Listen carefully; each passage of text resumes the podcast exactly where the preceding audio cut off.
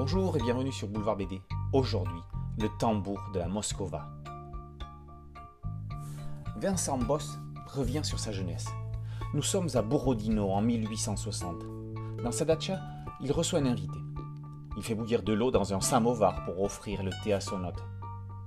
Vincent lui raconte sa carrière de tambour, et en particulier la retraite de Russie, 48 ans plus tôt, dans les troupes de l'armée napoléonienne.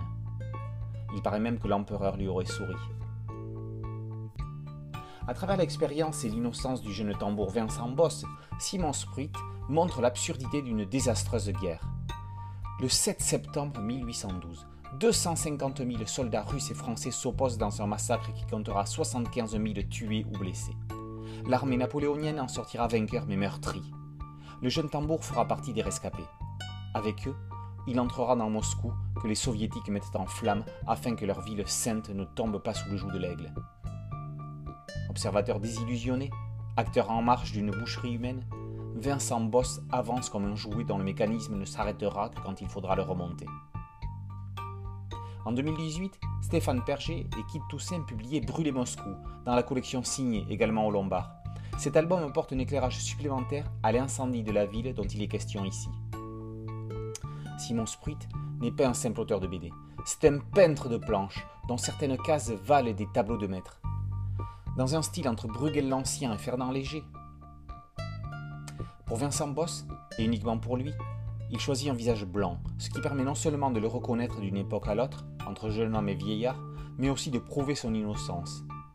Le tambour ne représente rien d'autre que la colombe de la paix qui jamais ne tient un fusil et constate amèrement son impuissance face au désastre.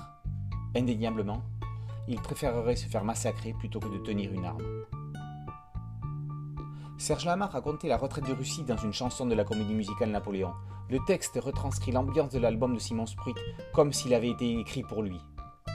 Triste, triste retraite, tambour noir et sourde trompette, l'impériale, la bonne étoile d'hier se voile sur ce troupeau.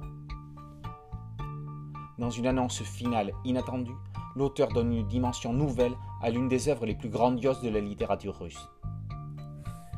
Après la fausse biographie du peintre Bouvaert dans L'élégie pour un âne, paru chez Casterman fin 2019, Simon Spruit signe avec le tambour de la Moscova un deuxième coup de maître tant graphique que scénaristique. Le tambour de la Moscova par Simon Spruit est paru aux éditions du Lombard. Boulevard BD, c'est un podcast audio, une chaîne YouTube. N'oubliez pas de liker, de vous abonner et d'activer la cloche de notification pour être prévenu des nouvelles chroniques. A très bientôt sur Boulevard BD. Ciao